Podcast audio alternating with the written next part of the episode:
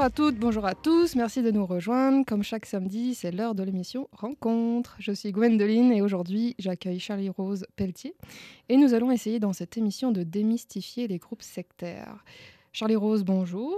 Bonjour Gwendoline, très contente d'être ici ce soir. Et moi aussi avec toi. Euh, je te laisse te présenter. Oui, bonjour, Charlie-Rose Pelletier, je suis agente de mobilisation chez Les Essentiels. Euh, aujourd'hui, je vais vous parler de mon parcours, un petit peu de mon parcours personnel, mais ou des grandes lignes de ce que c'est les mouvements sectaires. Puis euh, c'est un thème avec lequel je suis, je suis très passionnée. Donc euh, vraiment très contente d'être ici. Cool. Avant d'aller plus loin, nous allons écouter une chanson de Marianne, Tout ce qu'elle est.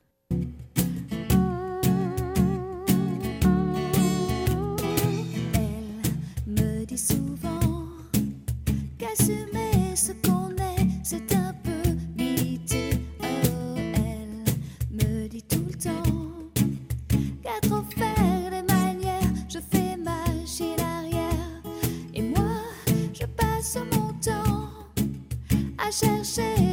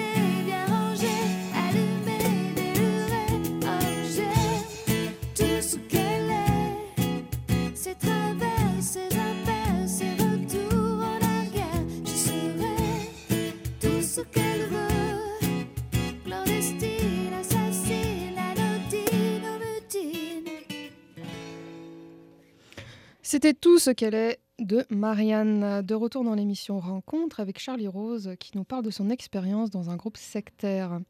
Euh, J'ai trouvé une définition, sûrement incomplète. Euh, ça dit groupe d'inspiration religieuse ou mystique vivant en communauté sous l'influence de maîtres, de gourous. Euh, Es-tu d'accord avec cette définition? Quelle définition toi tu Mhm. donnerais, Charlie Rose? Ben, c'est, je dirais partiellement vrai, dans le Mhm. sens où même les sociologues, en fait, s'entendent pas sur une définition de ce que c'est les mouvements sectaires, de ce que ça pourrait représenter. C'est un terme qui est vraiment générique, qui peut représenter des groupes, qui peut représenter des pratiques, qui représente des philosophies, des communautés. Euh, J'ajouterais, tu sais, vraiment en début d'émission, je trouve ça super important de quand on a une conversation avec quelqu'un qui qu'on soupçonne, qui fait partie d'un mouvement sectaire, Mhm. qu'on- bon, euh, peut-être pas euh, le nommer de cette manière-là, pas le nommer de cette manière-là, parce que euh, ça peut être une entrave au dialogue. Tu sais, comme quand tu es dans un mouvement sectaire ou qui est identifié comme ça, c'est très rare que les gens vont dire oui, je fais partie d'un mouvement Mhm. sectaire. Habituellement, c'est comme une ouais. communauté, c'est une, une philosophie. Donc, important, sais, comme l'étiquette pour. euh, pour c'est ça, l'étiquette peut, euh, peut entraver comme des conversations. Fait qu'il faut faire attention à ça. Mais, euh, c'est ça, pour venir à ce que c'est en tant que tel, il y a certaines similarités qu'on va remarquer. Euh, premièrement, euh, il va y avoir une personne qui est physique, une personne physique qui va agir de figure d'autorité.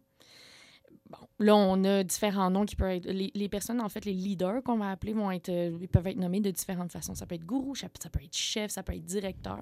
Dans mon mouvement, moi, quand, dans le mouvement sectaire dans lequel je suis née, euh, c'était, on appelait ça le directeur de, de- du mouvement, le, le Mhm. directeur de la communauté.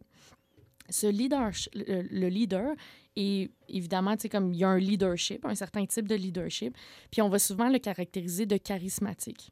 Mhm. Charismatique, c'est quoi? C'est la capacité de parler euh, de- de- de- de- d'une spiritualité, ça peut être de pratique, ça peut être d'une philosophie, en fait. Puis c'est sa pa- capacité à aller chercher le public.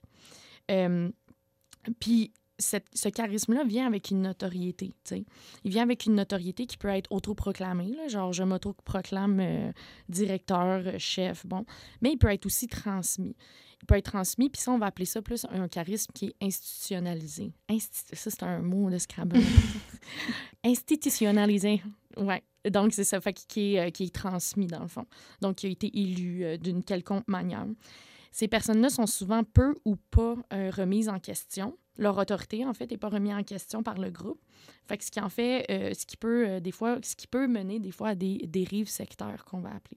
Puis souvent, on va faire comme cette espèce d'amalgame-là de secte égale automatiquement des dérives, égale automatiquement des abus. Euh, c'est quelque chose, je pense, qu'il faut apprendre un peu à défaire parce qu'effectivement, il y en a eu, c'est pas pour dire qu'il n'y en a pas eu, vraiment pas. Mais euh, c'est pas toutes les sectes qui vont être problématiques. C'est pas toutes les communautés qui vont être problématiques. Deuxième euh, similarité qu'il va y avoir avec les, les mouvements sectaires, ce sont, euh, le, ce sont des mouvements qui sont très dynamiques, qui vont évoluer dans le temps, puis qui vont évoluer, excusez, qui vont évoluer selon la dynamique avec l'extérieur de la communauté. Comment on est proche de la société en général versus notre communauté. Je sais pas si ça fait du sens. Tu me Mhm. diras Oui. si ça fait aucun sens. Je mais- c'est bon. Ouais, ok, parfait. Donc, c'est ça. Ça va dépendre aussi de c'est quoi le type de leadership qu'il va y avoir. Est-ce qu'on est auprès d'un leader qui, euh, qui veut avoir un contrôle euh, plus, euh, plus important, moins important? Tu sais, comme, comment ça se passe? Mhm. Ça, ça va avoir de l'influence à travers le temps. Parce qu'un mouvement euh, n'est jamais le même. Ça, c'est quelque chose de qui- super important, je pense, à, à, à se rappeler. Pour vous donner un exemple, dans mon expérience, c'est comme moi, mon mouvement, dans, dans, mon, dans ma communauté, euh, comme quand moi j'étais là-bas, les femmes n'étaient pas encouragées à aller à l'école, n'étaient pas encouragées à terminer leur secondaire. Puis, euh, au, au travers de temps, il y a eu des changements. Puis là, en ce moment, c'est beaucoup plus accepté que les femmes, euh, 12 ans plus tard, là, 12 ans après que je sois Mhm, sortie, mhm. les femmes sont beaucoup plus euh, encouragées à terminer leur secondaire 5, à aller euh, à poursuivre des études collégiales. Fait, fait que c'est ça, les normes, dépendamment de ce qui se passe puis des dynamiques à travers le mouvement, ça va complètement changer les normes sociales. Donc voilà, il y a aussi euh, comme troisième similarité, il va y avoir des stratégies de contrôle. Ça, je pense c'est la chose qu'on on retient le plus souvent des mouvements Mhm, sectaires. ouais, exact. Donc ça va être des choses qui sont beaucoup plus aussi visibles des fois. Mhm. Donc, ça peut être euh, un- des codes vestimentaires, ça peut être euh, différentes méthodes de coercition, tu sais, euh, ut- l'utilisation de la peur, l'utilisation de- des complots, comme ça peut en faire partie, pas obligatoirement par contre. Euh, donc, oui, c'est ça. Des stratégies de contrôle, ça peut être aussi euh, des gens à l'intérieur même du mouvement sectaire qui s'assurent de la surveillance des normes. Puis ça, je pense que c'est quelque chose qu'on néglige beaucoup. Là, dans un mouvement sais, on pense que c'est comme un, un individu euh, et le reste. Il y a beaucoup plus, il y a beaucoup plus de, de dynamique de pouvoir qui peut être portée par les co-membres d'un mouvement sectaire. Est-ce qu'il y aurait comme des superviseurs, genre? C'est comme le grand chef, puis il y a comme ses amis contrôleurs. Il peut y en avoir. Ben, c'est, c'est- tout le monde devient un peu le con- un agent de contrôle. Mhm. Parce qu'on n'a pas le choix de se surveiller pour que les normes puis que la cohésion du groupe reste. Donc, Je vois.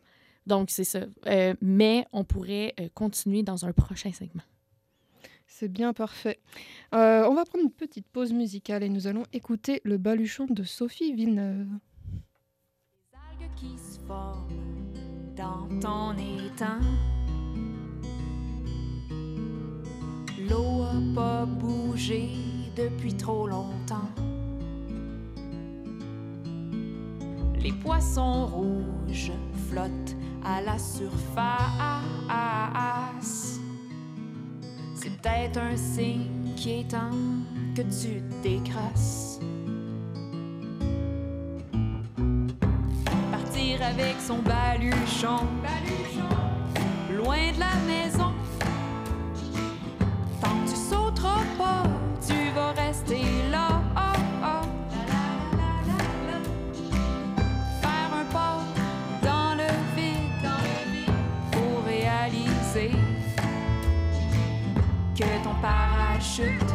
Ton baluchon. Tu dis que c'est mieux de pas trop brouiller l'eau. Oh, oh.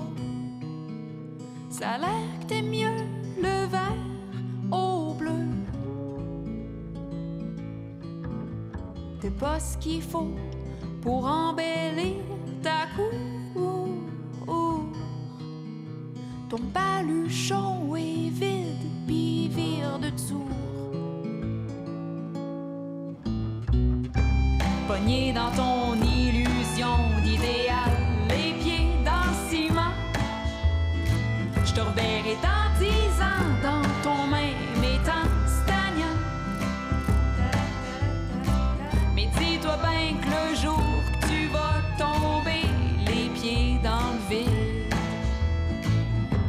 de baluchon pour te sauver.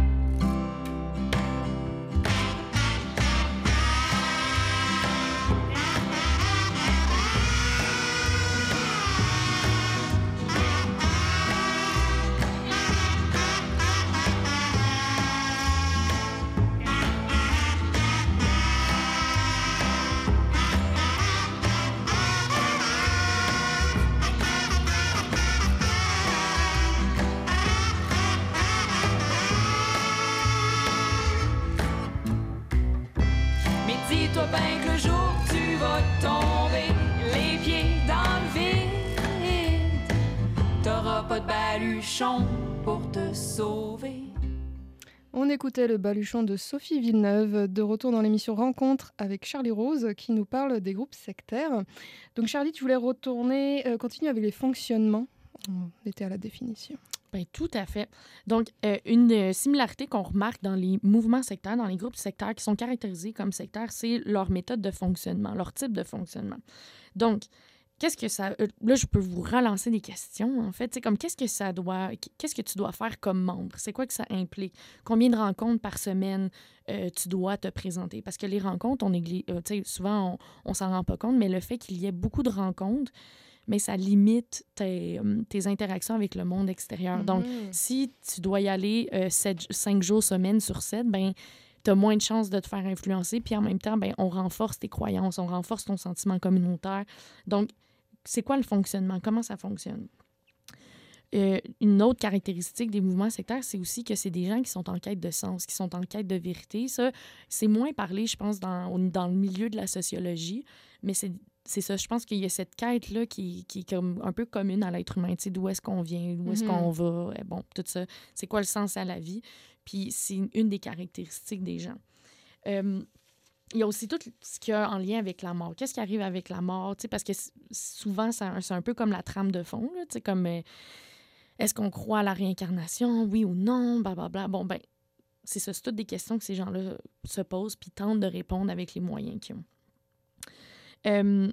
Comment ça fonctionne aussi, c'est qu'il va y avoir une danse qui est faite avec la communauté et la société extérieure, un peu comme j'ai dit en début d'émission. C'est-à-dire où, dépendamment de comment, par exemple, euh, des politiques peuvent être mises en place par euh, la société, par le système politique dans lequel on vit, ben, comment ça peut avoir de l'influence sur le, groupe, puis comment ça peut changer son fonctionnement. Pour vous donner un exemple, quand euh, moi j'étais dans le mouvement secteur, on avait une école qui était vraiment comme par et pour les gens du monde, euh, les gens, les membres. Mhm. Donc, euh, elle a été fermée en 2003 parce que ça répondait pas aux normes du ministère de l'Éducation. Donc, ils ont décidé, sans négociation, de fermer l'école, en se disant que ça va démanteler le groupe. Euh, C'était un peu l'intention derrière. Ce qui est arrivé, par exemple, c'est que ça a complètement changé notre méthode de fonctionnement comme groupe. Au contraire, ça a renforcé des méthodes de, de, de coercion. Euh, ça fait en sorte que les femmes se sont retrouvées en pré-confinement à Oh, la wow. maison à éduquer les enfants euh, par elles-mêmes, différents niveaux. Puis souvent, c'est ça. Tu sais, comme dans mon. là, c'est ça. Dans mon mouvement, c'était prôné d'avoir beaucoup d'enfants. Donc, euh, fait que, tu sais, c'était comme les femmes. C'est sur, c'est sur le- les épaules des femmes que ça est retombé tout ce. ce- ce- c'est ça. Cette, De charge, là, je dirais, Ouais. à la limite. oui, exactement, cette charge-là. Euh, puis c'est ça, ça fait en sorte qu'on ne pouvait plus aller à l'école, techniquement. Fait que là, c'était les femmes qui prenaient, les, les mères qui, qui ont pris ce rôle-là. Puis après ça, ça a été des écoles illégales. Donc, Fait qu'on Mhm. faisait, fallait que je me cache, par exemple, pour aller à Oh l'école. Dieu. Genre, ouais, c'est C'est toute une aventure presque. ah, je te dis, c'est. euh, oui, c'est c'est tout à fait une aventure, effectivement. Je le dirais pas mieux que ça. Fait que, tu sais, c'est ça. Fait que ça a amené à comme, tu sais, les gens vont. C'est ça, c'est des gens. Je trouve que les groupes sectaires, pour perdurer dans le temps, ils sont très adaptables, ils sont très dynamiques, puis c'est quelque chose qu'on sous-estime. Tu sais, qu'on a, Mhm. qu'on a une idée qui sont très statiques, puis qui ont des idées, genre, super reculées, puis blablabla. Mais, Ils sont plus intelligents que ça. euh, ben, quand tu veux que ton groupe perdure dans le temps, tu vas trouver des méthodes alternatives. Mhm. Puis quand tu trouves ces méthodes alternatives-là, souvent, ça va être sur le dos de, de plusieurs expériences, pas juste la mienne, mais dans plusieurs cas, ça a été, le fardeau a été sur le dos des femmes. Euh, donc, c'est ça. Donc, le fonctionnement il va se moduler dépendamment des attaques qui vont être per- perçues contre la cohésion du groupe. Dans certains cas, comme on disait, dans certains cas, l'argent puis les biens matériels vont être vraiment mis de l'avant. Par exemple, on va demander des montants d'argent quand, quand une personne meurt. euh, le- le- tous les biens matériels de cette personne-là vont pas aller à la famille biologique, mais vont aller à la- au, euh, au groupe. Bon, il y a comme plein de méthodes par rapport à ça. Dans mon, mon mouvement, il fallait payer une dîme.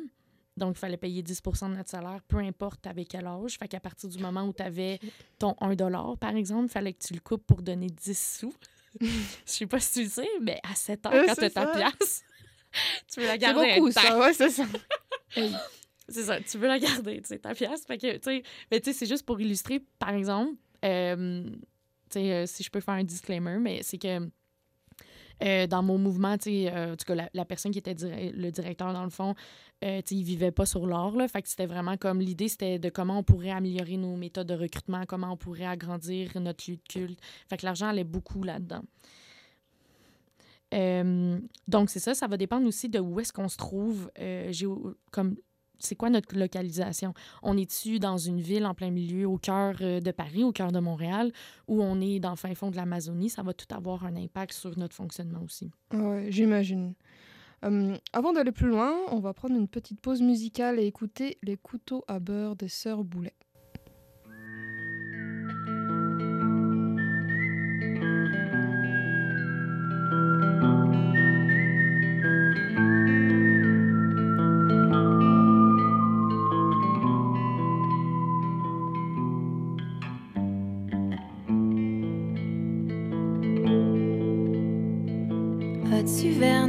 Verni le parent cet été? As-tu mis les mangeoires, le jardin? Meurs-tu sous la gelée? As-tu mis la radio pour chanter? Ben après mon départ, promets-moi que t'as pas tant pleuré.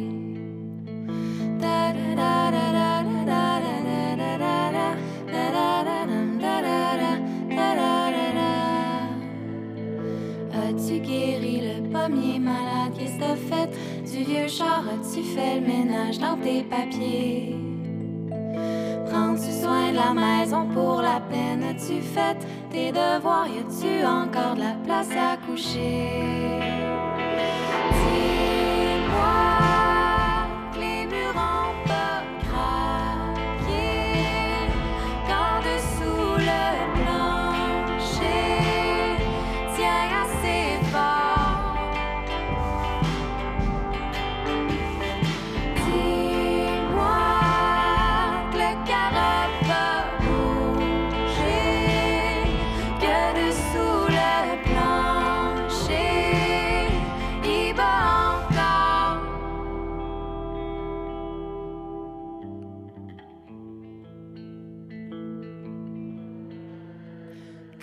Du temps pis de la vaillance pour descendre en renfort, faire de l'espace ou apprivoiser.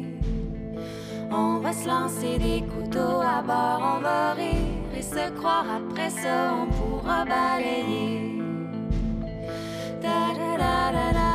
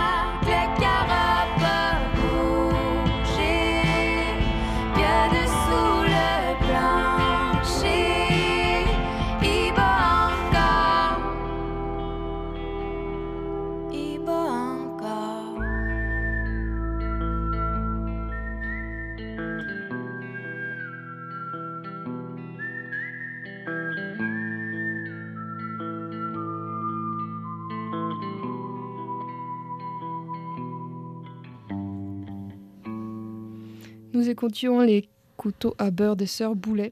De retour dans l'émission Rencontre avec Charlie Rose qui nous parle ce soir des groupes sectaires et de leur fonctionnement. Donc Charlie Rose, je te laisse continuer.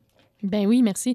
Donc, je suis en train. euh, je parlais par exemple de la situation géo- géographique, comment Mhm. ça pouvait avoir de l'influence sur le fonctionnement du mouvement. Donc, pour vous donner des exemples, est-ce que par exemple mon lieu de culte ou le lieu de culte se trouve euh, en plein milieu au centre de Montréal ou est-ce qu'il se trouve en plein milieu de la forêt euh, à Rouen-Noranda? Ça va avoir tout un, un impact sur comment les gens vont vivre, euh, vont vivre leur spiritualité puis le- vivre les normes sociales au sein du groupe. Par exemple, il y a certains mouvements où ils vont encourager que les gens vivent vraiment sur une localité, là, vivent sur le même terrain ou même des fois dans le même établissement. Fait que ça, ça va avoir un impact sur comme, comment toi, tu peux te moduler dans le mouvement. Euh, fait que c'est ça, il y a quand même tout le temps, c'est ça, il y a tout le temps l'entretien d'une frontière qui est faite avec l'extérieur du mouvement sectaire. Donc, par exemple, très concrètement, moi, mon, dans mon mouvement sectaire, on était situé dans une petite municipalité dans la Nodière. Euh, puis, euh, c'est ça, il y avait une rue passante, etc. Fait que, comme pour pratiquer, tu sais, on- mettons, nos, nos prières, puis tout ça se faisait vraiment plus à l'intérieur parce que justement, c'était comme beaucoup plus public. On, on- c'était pas quelque chose qu'on partageait avec le reste du Mhm, monde parce que mhm. c'était, c'est ça. Euh, tandis que dans d'autres mouvements, ça peut être au contraire, tu sais, on vit dans la forêt, fait qu'on peut faire euh, des rituels à l'extérieur, on peut avoir, euh, bon. Fait que ça va beaucoup influencer ça. Si les gens vivent à l'intérieur du mouvement sectaire ou sur la même, euh, sur la même localité, mais là, c'est extrêmement facile de dire, ben là, il est dimanche, puis tu t'es pas présenté. On va Mhm. cogner aux portes. Euh, fait que c'est ça. Dans mon mouvement, moi, on avait un peu des deux. C'était quand même assez hybride, c'est-à-dire qu'il y a des gens qui vivaient dans, sur, sur le terrain du mouvement. Mhm. Puis euh, moi, par exemple, ma famille, on vivait beaucoup plus à l'extérieur. On vivait comme à genre 20 minutes de voiture. Fait que comme on avait comme physiquement une distance avec le mouvement, fait que c'était comme plus facile, je pense, de d'être euh, même physiquement un peu, euh, pas détaché, mais peut-être plus modéré, je pense. Mhm. un peu plus modéré, je Est-ce que tu l'as senti toi-même que tu rencontrais des fois sur, sur le terrain d'autres personnes puis tu étais comme oh my god ils sont plus intenses que moi ou, ou pas vraiment Oui, non plus? Ouais. Complètement, oui. Ben, oui, tu le vois, tu le sens. Puis, tu sais, comme moi, euh, dans, dans, dans mon mouvement, en fait, il y avait des familles dominantes, des familles qui avaient plus d'enfants, des familles qui prenaient beaucoup plus de place dans la vie publique, qui organisaient beaucoup plus d'activités, que, que c'était eux qui plus étaient impliqués en disons. plus impliqués, oui, c'est ça. Puis aussi, ça venait avec le fait que justement, plus impliqués, plus engagés aussi au niveau spirituel, plus engagés Mhm. au niveau des pratiques sociales. Tandis que c'est ça, moi, ma famille, qui était une famille de l'extérieur. Tu sais, mes parents ont fait le choix de rentrer dans le mouvement à un- une certaine époque. Puis, fait qu'on était un peu comme. Moi, je, je compare ça un peu à Harry Potter. Là. On était un peu comme des centres-bourbes. Parce que Ah, là, Ok. on fait pas partie des familles royales. Tu sais, on fait pas partie des familles dominantes, mais ils ont besoin de nous en même temps parce qu'ils peuvent pas se reproduire entre eux. Mhm. Fait qu'il y avait toute cette espèce. Puis ça, je veux juste dire, c'est pas dans tous les mouvements sectaires, évidemment, mais c'est. que- c'est ça, comme des petites communautés comme ça. euh, il y a des dynamiques vraiment spéciales qui s'installent, tu sais. Fait qu'il y avait comme ce, ce- ce- Je sentais, en tout cas, il y avait comme cette espèce de tiraillement-là où euh, on peut pas prendre beaucoup de place parce qu'on est une petite... Tu sais, on est comme notre unité familiale. Mhm. Puis, euh, puis, puis quand tu essayes d'en prendre plus, ben là, on te, vraiment, on te bloque. Tu sais, on peut... euh, Oh, ok. Ouais, ouais, ouais, vraiment. En tout cas, c'est c'est comme ça que ça fonctionnait dans mon mouvement, là, tu sais. Fait que c'est ça. C'était comme une hiérarchie, je le jouais comme. Ouais. Puis prends pas trop de place parce que t'es, on va te laisser, on va te mettre tel et tel Mhm. point, puis. Ben, c'est ça, tu sais. C'est... t'es une femme, puis en plus, tu fais pas Mm. partie des. des... Tu sais, moi, je vais tout le temps amener cette lunette-là. Moi, j'ai été féministe, je pense, avant même de connaître c'était quoi, là, parce que il y avait tellement. Je vivais beaucoup d'injustices dans le Mhm. mouvement que je comprenais pas. Puis. euh, puis ça fait en sorte que c'est ça, je pense que ça j'étais très euh, comment je dirais ça, sensible aux inégalités, même très jeune. Puis je comprenais pas non plus le fait que on nous vendait une recette du bonheur, là. On nous vend comment être heureux, puis comment, genre, euh, attirer les bonnes grâces, puis comment on va être sauvé, puis tout. Puis le tableau que j'avais devant moi, c'était des femmes en dépression. Mhm. C'était des femmes à bout. C'était des gens qui se faisaient reprocher des choses. Il y avait aussi des belles choses là, dans la communauté. Là. Il y avait beaucoup de, de soutien, puis d'efforts, puis de, de, soutien mutuel, puis des choses comme ça. Mais, euh, ouais, c'est ça. Puis, le nombre de fois que je me suis fait dire parce que tu es une femme, faudrait pas trop. Tu tu peux pas parler. On avait des cours de morale pour nous expliquer comment être des bons hommes puis des bonnes femmes. sais Mhm. avec tout ce que ça impliquait tu sais, c'est quoi le devoir conjugal, Exactement, etc. Puis, puis à un moment donné, je me souviens, il y a le directeur de mon école qui donnait ce qui donnait la- le cours de morale, puis il cherchait des, euh, des gens pour, euh, des jeunes hommes, là, finalement, pour, euh, pour parler devant, la- devant les assemblées, là, devant nos rencontres. Puis c'est juste les hommes qui ont le droit de faire ça, qui avaient le droit, puis qui ont encore le droit. Euh, puis là, ils demandent aux jeunes hommes, là, aux ados, là, un peu, là, genre, ils sont comme, hey, ouais, on cherche des gens pour euh, propager la parole de Dieu, blablabla. Euh, Est-ce qu'il y a des jeunes hommes qui seraient intéressés, puis tout. Puis moi, ben, j'ai levé ma main parce que j'étais comme, ben, moi, j'ai quelque chose à dire. ben, moi, ça me dérange pas. Moi, je suis- Moi, ça me dérange pas. J'aime ça parler en public. Je trouve ça le fun. J'ai genre, j'ai lu des passages de la Bible. Ça va être cool. Puis je me suis fait dire, Charlie Rose, ben, à ce moment-là, j'avais un autre nom, mais j'en parlerai un peu plus tard. Mais Mhm. euh, je me suis fait dire, tu sais, tu sais, vous êtes une femme, puis votre place, c'est d'écouter. Ouais. Voilà, On, on t'a remis à ta place. voilà. En tout cas, nous allons prendre une autre pause musicale et écouter Rive de Vogue.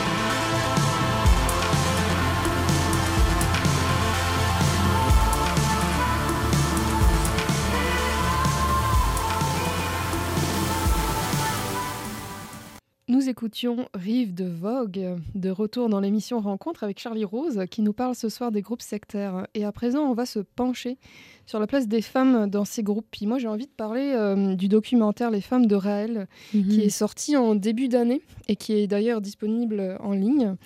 Euh, pour vous expliquer vite fait, c'est un- on appelle ça le mouvement raélien. Il a pris forme en 1974. Il a, pris, il a gagné en popularité en France, puis ailleurs dans le monde. Puis s'est établi au Québec. Euh, pourquoi? Parce que euh, l'approche, c'était une approche plus laxiste sur la liberté religieuse. Donc il a pu faire, faire son affaire, disons, tranquillement. Puis en fait, il y a deux femmes qui témoignent dans le documentaire. Puis elles affirment en fait qu'il exerçait aussi une emprise totale euh, sur elles. Euh, non seulement bah, il leur demandait 10% de revenus, ça, ça, ça me fait penser à Mm. tantôt au même fonctionnement euh, que, ton, que ton groupe. Puis pareil, il encourageait aussi à léguer euh, par testament tout leur avoir en cas de décès. Euh, puis aussi, il imposait de nombreuses règles aux femmes. Euh, par exemple, alors il y avait tout un code, je ne sais pas si toi, parce que là tantôt tu m'as parlé des familles, mais en tout cas, les femmes qui portaient la plume rose ne pouvaient pas avoir de rapport sexuel euh, seulement qu'avec le gourou, alors que celles qui portaient un cordon doré étaient libres de leur fréquentation, mais devaient répondre aux demandes du gourou Mm. dès qu'il en formulait.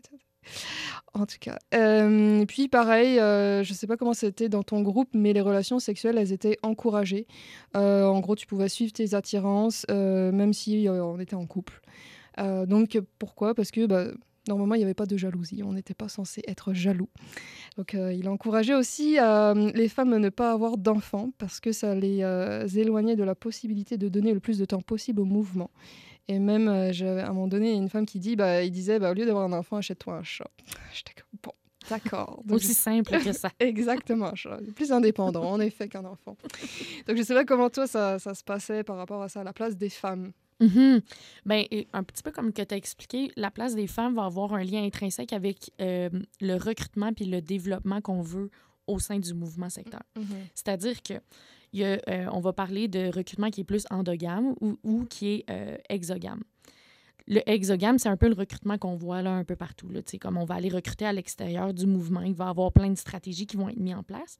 Donc là, effectivement, on va voir plus l'apparition de ces, tu sais, de ces, de, de- de ce genre de pratique-là où les femmes, justement, vont, vont être comme limitées dans leur maternité parce que, euh, justement, ça entrave leur implication dans le mouvement, dans, Mhm. dans ce qu'ils peuvent donner, dans leur, euh, dans, dans leur place dans la, dans la communauté, finalement. Dans des mouvements qui sont un peu plus endogames, là, il va avoir, au contraire, on va voir l'inverse. C'est qu'on va encourager les femmes à avoir beaucoup d'enfants, à, à produire, pour ne Mhm. pas dire, mais à produire beaucoup. Mhm. Euh, fait que ça va demander, une, encore une fois, c'est très impli- tu sais, ça demande beaucoup d'implication entre vous et moi. Euh, mais là, c'est ça, ça va être tourné vers la maternité. Dans mon mouvement secteur, euh, c'était un peu des deux. C'est-à-dire qu'il y avait quand même le tabou de l'inceste, euh, c'est-à-dire on peut pas se reproduire entre cousins cousines, puis bon, frères et sœurs, tout ce qu'on connaît. Mais, euh, mais c'est ça, mais il y avait, comme j'expliquais un petit peu en début d'émission, il y avait cette tension-là avec le fait que comme on n'est pas trop chaud à l'idée non plus d'aller recruter des gens parce que ça risque de contaminer notre groupe. Mhm. Fait qu'il y avait aussi en contrepartie le fait qu'on on encourageait beaucoup les femmes à avoir des grosses familles. Il y avait même des quotes qui disaient comme euh, laissez venir à moi les petits enfants. C'est-à-dire comme si ça arrive, ça arrive. Puis tu sais comme la contraception, l'avortement, tout ça, c'était prohibé. J'imagine, ouais. Puis on n'en parlait pas, c'était extrêmement tabou. Donc ça faisait en sorte que les familles en moyenne avaient six enfants dans le Ok. mouvement secteur. Pouvaient aller jusqu'à tu sais, la plus grosse famille que je connais, il y en avait 14. là, tu sais. Ok. Puis, euh, puis c'est ça. Puis dans mon mouvement aussi, euh, on comment les, euh, c'était encouragé d'avoir euh, les mariages jeunes. là. Fait qu'il n'y avait pas Mhm. de, il y avait pas de, de, de période d'adolescence. C'est que tu étais enfant, puis après il y avait l'âge adulte. Euh, ce qui faisait en sorte que, par exemple, l'âge acceptable pour le mariage était de 14 ans pour les filles, puis 16 ans pour les garçons. Puis tout était, puis toute ta socialisation, toute ton éducation était tournée vers ça. Fait que tu sais, Mhm. dès l'âge de 10 ans, il faut que tu saches comment t'occuper d'un enfant de A à Z. Nous, on te prépare. Aujourd'hui, j'ai 28 ans, je trouve ça merveilleux d'avoir toutes ces connaissances-là. Mhm. Parce que je suis comme Hallelujah, tu sais, comme j'ai pas besoin de les apprendre, je sais comment m'occuper d'un bébé, puis nan, nan. Mais euh, c'est que c'est pas mal, tu sais, en tant que tel, de montrer aux enfants s'occuper des, des- euh, à d'autres, de d'autres enfants. C'est vraiment pas mal. C'est c'est plus le fait que tout était tourné vers ça. Il y a aussi tous les archétypes de la Vierge versus l'impure Mhm. qui, qui jouent avec ça. Donc, euh, on, va, on pourrait peut-être en parler un petit peu. Oui, on va prendre une petite pause musicale entre temps, puis on va écouter Les filles de l'eau de Ludivine Kaku.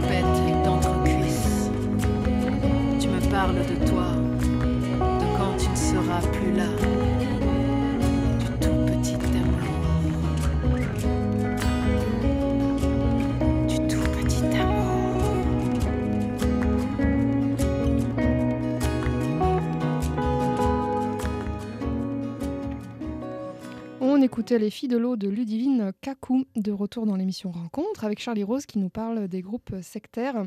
Euh, Charlie, juste avant euh, la musique, on parlait des archétypes féminins. Euh, je sais que tu avais quelques affaires à ajouter. Mhm. Oui, ben, on parlait de la place des femmes, puis on peut pas parler de la place des femmes dans les mouvements sans parler des grands archétypes féminins qui sont utilisés pour un peu en mode pavlovien pour encourager des bonnes pratiques féminines puis des mauvaises pratiques féminines. Ce que je veux dire par là, c'est par exemple, il y avait l'archétype de la Vierge, la Vierge sage, la, la, la jeune fille pure qui, euh, qui étudie, qui est docile. Donc, il y a cette image-là qui, qui est comme un peu promue. Puis, il y a aussi l'image où tu as la Vierge folle, qu'on va appeler, qui est vraiment... euh, qui, qui est complètement dehors des normes, qui est rebelle, bon, tout ça. Puis, les femmes vont jouer souvent entre ces deux, tu sais, de manière générale, dans la société, on joue entre ces deux choses-là. Puis, dans un mouvement sectaire, ben, il va y avoir des pratiques qui vont vraiment comme te définir, puis c'est un peu plus coupé au couteau, je pense que ce qu'on pourrait imaginer. Donc, je voulais juste. euh, puis c'est ça, on joue tout le temps de ces deux, euh, deux archétypes-là. Puis juste pour l'anecdote, je faisais partie des. Malheureusement, ben, en tout cas, malheureusement, je sais pas trop, mais je faisais partie quand même des vierges folles dans mon, euh, dans mon, dans mon mouvement. On s'était même fait des faux tatous où on avait marqué VF. Euh, Puis euh, c'était vraiment comme. On n'était vraiment pas. euh, en tout cas, on n'était pas fréquentables. On on Mhm. n'était pas des gens fréquentables dans le mouvement. Les, les mamans, ils nous aimaient pas très. Ben, ben, quand- J'imagine. Ouais, c'était difficile. C'était difficile pour le dating, je vous dirais, dans le mouvement. En Mais voilà. fait que oui, c'est ça.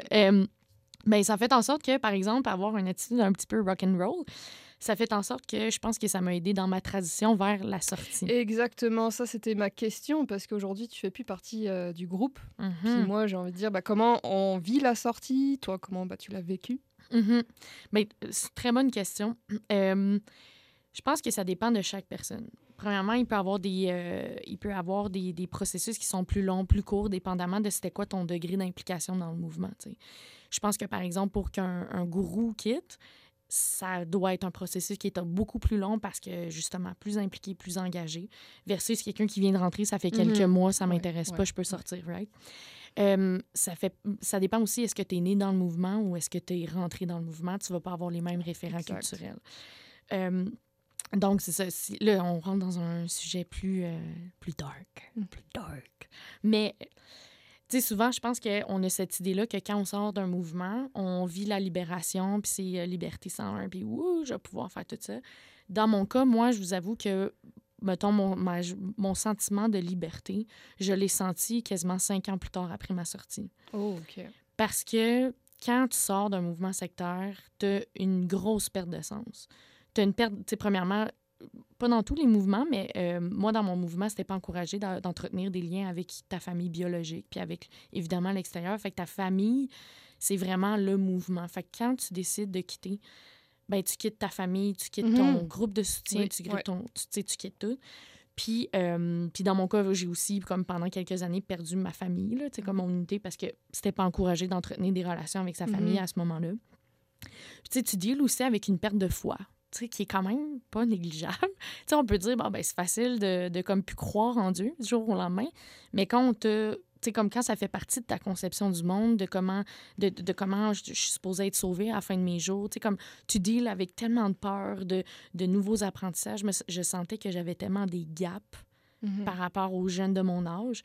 Euh, j'ai, dans le fond, longue courte histoire, euh, dû à des problèmes dans, la- dans notre vie familiale, euh, mes parents, quand j'avais 16 ans, ont décidé de nous inscrire à l'école publique. Ok. Puis c'est là que j'ai eu euh, comme un choc culturel, je dirais. Mhm. Parce que là, j'étais comme, moi, j'ai 16 ans, je suis supposée euh, être femme, je suis supposée être mère. Puis là, j'arrive avec des adolescents, euh, un peu comme dans une jungle, où tout le monde se touche, tout le monde parle de sexe, tout le monde. euh, fait que c'était un- une grosse débarque. Mhm, Puis- j'imagine, ouais. Puis c'est ça, tu sais, comme ta manière de t'intégrer dans, dans cette nouvelle culture-là, puis dans cette nouvelle société-là, c'est beaucoup plus difficile que ce qu'on pourrait croire Mhm. parce que là, c'est comme, faut que tu réapprennes des Exact. codes sociaux complètement différents des tiens, de, de ce que tu as appris. Puis tu veux plaire parce que toute ta vie, on t'a inculqué le fait qu'il fallait que tu plaises à Dieu, qu'il fallait que tu plaises au gourou. Fait que là, à qui tu plais maintenant? À qui il faut que tu plaises? là? C'est ça. Fait que il y a beaucoup ça. Il y a aussi beaucoup de doutes, énormément de doutes qu'il peut y avoir. Tu sais, comme te douter de ton mouvement secteur, puis ce sentiment de doute-là te suit à travers le temps. Il se, il se, il, il s'en va pas. Mhm. Donc, c'est un peu les sentiments qu'on pourrait expérimenter quand on, cou- quand on quitte. Donc, euh, voilà. Totalement compréhensible. Euh, J'ai une petite question avant qu'on prenne la dernière pause musicale. Euh, T'as dit tantôt que tu allais dire ton nom dans le groupe. Est-ce que tu veux garder ça secret ou... Mon dead Charlie name? Ouais, c'est ça. Tu t'appelais pas Oui. Charlie Rose. Oui, non, ben, je le dirais pas en radio, honnêtement, parce que j'ai déjà eu des mauvais, malheureusement, des mauvaises expériences en disant mon, mon ancien prénom. Mais oui, j'ai changé mon prénom parce que euh, quand j'avais 18 ans, quand c'était rendu légal puis que j'avais pas besoin du consentement de mes parents, j'avais un besoin de me distancer de mon, Ah, mon groupe ah, ok. T'as changé ensuite. Par la suite. Ah, Oui, parce que dans mon mouvement, c'était super important que, dans le fond, il y avait une liste de prénoms qu'il fallait respecter qui Ok. faisait référence à notre prophète.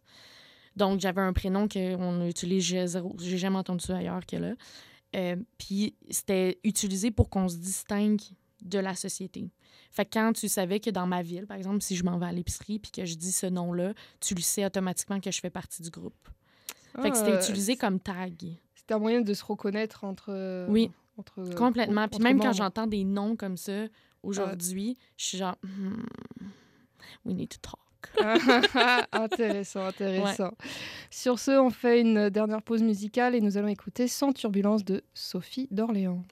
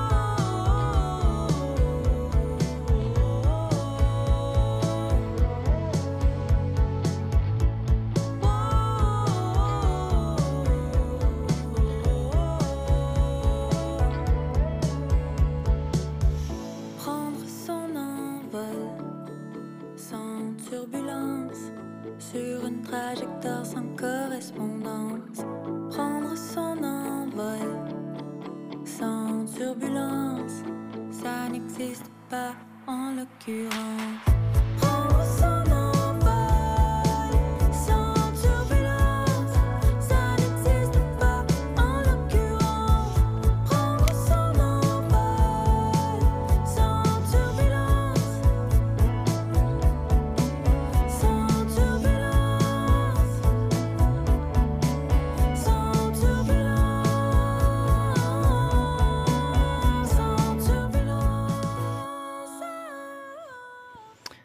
Écoutait Sans turbulence de Sophie d'Orléans. De retour dans l'émission, rencontre avec Charlie Rose et on démystifie ce soir euh, les groupes sectaires. Puis on va terminer par les ressources. Oui, exactement. Parce que sachez que quand on sort d'un mouvement sectaire, vous n'êtes pas seul. C'est super important de le savoir. Même en français, il y a des ressources. Donc, euh, pour ne, pas les nommer, donc il y a InfoSect au Québec, qui est situé au Québec, mais ils font beaucoup de choses en ligne. Fait que, puis c'est tout en français. Anglais-français, en fait, c'est bien. Euh, donc, il y a des groupes de soutien qui existent pour les ex-membres, mais pour aussi les familles et les amis de gens qu'on soupçonne ou qui sont même euh, déjà euh, impliqués dans un mouvement Mhm. sectaire. Donc, ça peut être un super bon moyen de comme poser des questions, savoir comme quoi faire, qu'est-ce qui se passe, etc.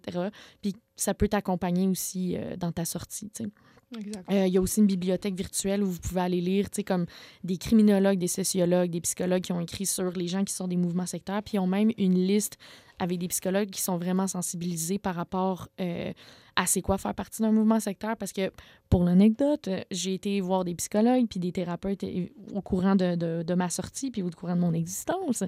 Puis, euh, c'est c'est super important d'avoir des gens, je pense, qui sont un peu sensibilisés ou qui connaissent c'est quoi. Un, parce que tu perds moins de temps à Mhm. expliquer c'est quoi. Exact. Puis deux, euh, parce que moi, j'ai été voir une thérapeute qui m'a comme proposé des choses un peu plus spirituelles et holistiques.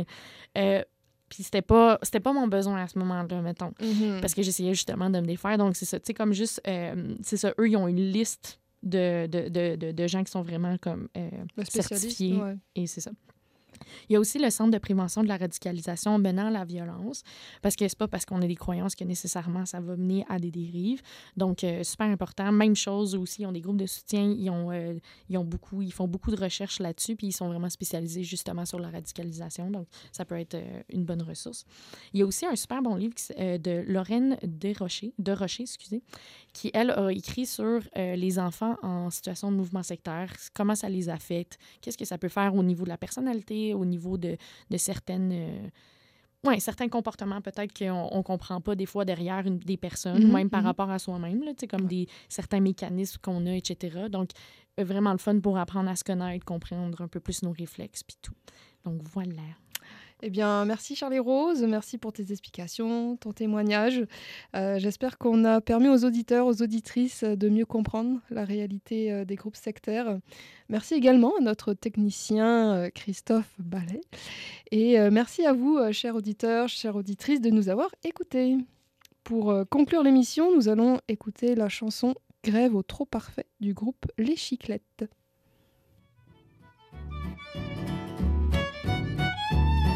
Fait la grève au trop parfait. On fait la grève au grand complet. Il est temps de sortir les pancartes, il est temps de réécrire les chartes au féminin. Au féminin. On fait la grève au trop parfait. Plus besoin du plus que parfait. Et nos défauts seront nos pearls. Quand nous serons les poster girls.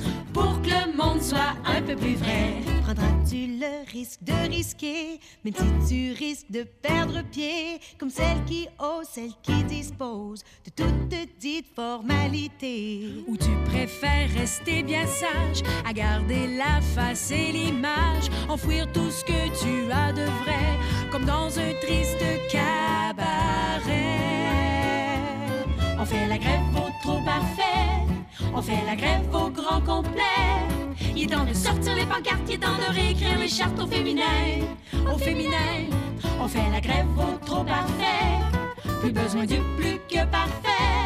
Et nos défauts seront nos pearls. nous serons les poster girls? Pour que le monde soit un peu plus vrai. Risquons d'être les boucs? Émissaires d'une industrie vide et austère. Soyons les premières à dire non, non au mensonge, à l'illusion. Même si on sait que la perfection est bien la pire des dérisions, on continue de se comparer à une image transfigurée.